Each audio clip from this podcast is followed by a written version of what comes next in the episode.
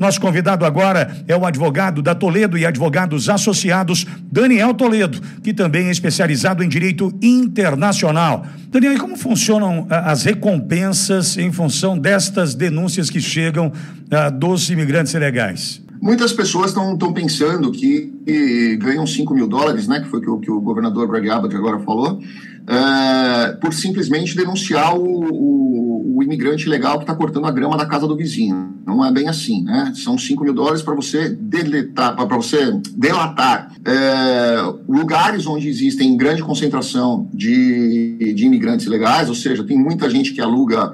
É, é muito comum os mexicanos, principalmente, fazerem isso. Um aluga uma casa e coloca ali dentro 40 pessoas. Eles dormem no chão, na, na, na sala, no quarto, várias famílias ali dentro. Então, para quem delatar esse tipo de, de, de lugar, são 5 mil dólares. Para quem delatar, quem está trazendo é, droga, né, organizações que estão trazendo drogas também são 5 mil dólares.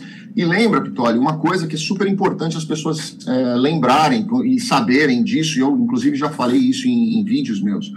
É, quando você tenta entrar através de um coiote, o coiote não, ele não vai te cobrar só o preço que ele te cobrou em pecúnia, tá? Eles têm acordo com os traficantes, aquela área ali de fronteira é dominada por, por narco, narcotráfico e tráfico de órgãos também. Eles pegam um grupo de 10 pessoas, a cada 10 eles pegam três e entregam uma mochila. Dentro dessa mochila tem cocaína. E esse é o preço que os traficantes cobram para deixar essas pessoas passarem pelo território deles tá? Então, muitas vezes, as pessoas são pegas do outro lado da fronteira no, nos Estados Unidos e não tem só o problema de invadir a fronteira e uma imigração ilegal. Eles têm também o tráfico internacional de entorpecente, porque se eles não fizerem, os traficantes matam.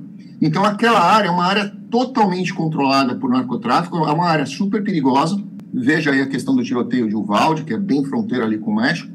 É, e ali as pessoas acabam se submetendo a isso ou elas morrem. Daniel Toledo, advogado especializado em direito internacional da Toledo e advogados associados, conversando mais uma vez com a audiência Jovem Pan. Daniel, muito obrigado mais uma vez, até a próxima.